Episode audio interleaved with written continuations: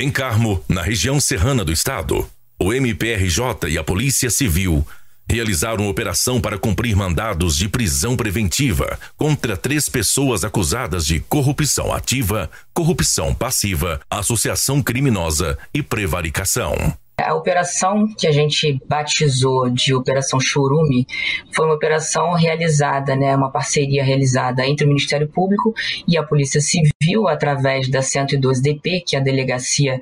é, do município do Carmo, e ela teve por objetivo é, investigar é, uma situação de corrupção envolvendo uma empresa é, chamada Forte Ambiental, que é a empresa que é, detinha o contrato né, de limpeza urbana no município do Carmo. É, já há um tempo, é, nós vimos recebendo denúncias sobre um possível superfaturamento é, relativamente a esse contrato, é, possível pagamento de propina para agentes públicos e é, já tínhamos essa investigação, né, esse inquérito tramitando é, na, tanto na promotoria quanto na delegacia. É, quando foi em fevereiro, no início de fevereiro,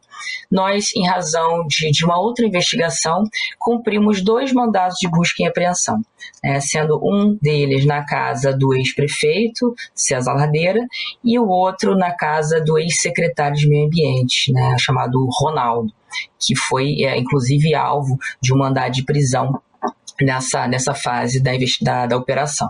Uh, conseguimos também é, uma ordem de quebra de sigilo de dados é, relativamente aos aparelhos que apreendemos em função desse mandado de busca e apreensão. E após a realização de perícia e extração do conteúdo dos telefones, nós conseguimos encontrar dentro do aparelho uh, de um dos investigados um áudio né? E nesse áudio era possível ouvir uma negociação de pagamento de propina. Né? Uma vereadora da cidade, a vereadora Rita Stefânia,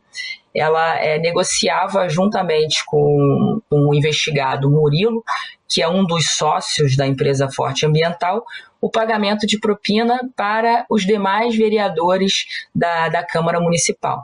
Né? E ao fundo era possível ouvir uma outra voz masculina é, que depois nós identificamos como sendo a voz do Ronaldo, né, desse ex-secretário é, de Meio Ambiente do município do Carmo. É, de posse desse, desse áudio né, extraído do, do aparelho, nós encaminhamos para a CSI solicitando a realização de uma perícia de voz, é, e diante disso, né, diante da certeza de que se tratavam dessas três pessoas a negociar o pagamento de propina, é, nós é, montamos essa operação, onde pedimos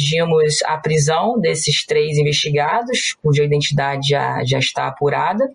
É, pedimos também a, a, expedição de uma série de mandados de busca e apreensão, é, que foram cumpridos nos endereços de outros investigados. É, obtemos, tivemos telefones celulares, os quais é, serão também periciados e, e darão continuidade às investigações. É, tanto da análise da própria conversa quanto é, da fala de vereadores, quando se explicaram é, na, na, Câmara dos Vereadores, né, eles usaram a palavra dias após os, os mencionados para justificar é, do que se tratava aquilo, supostamente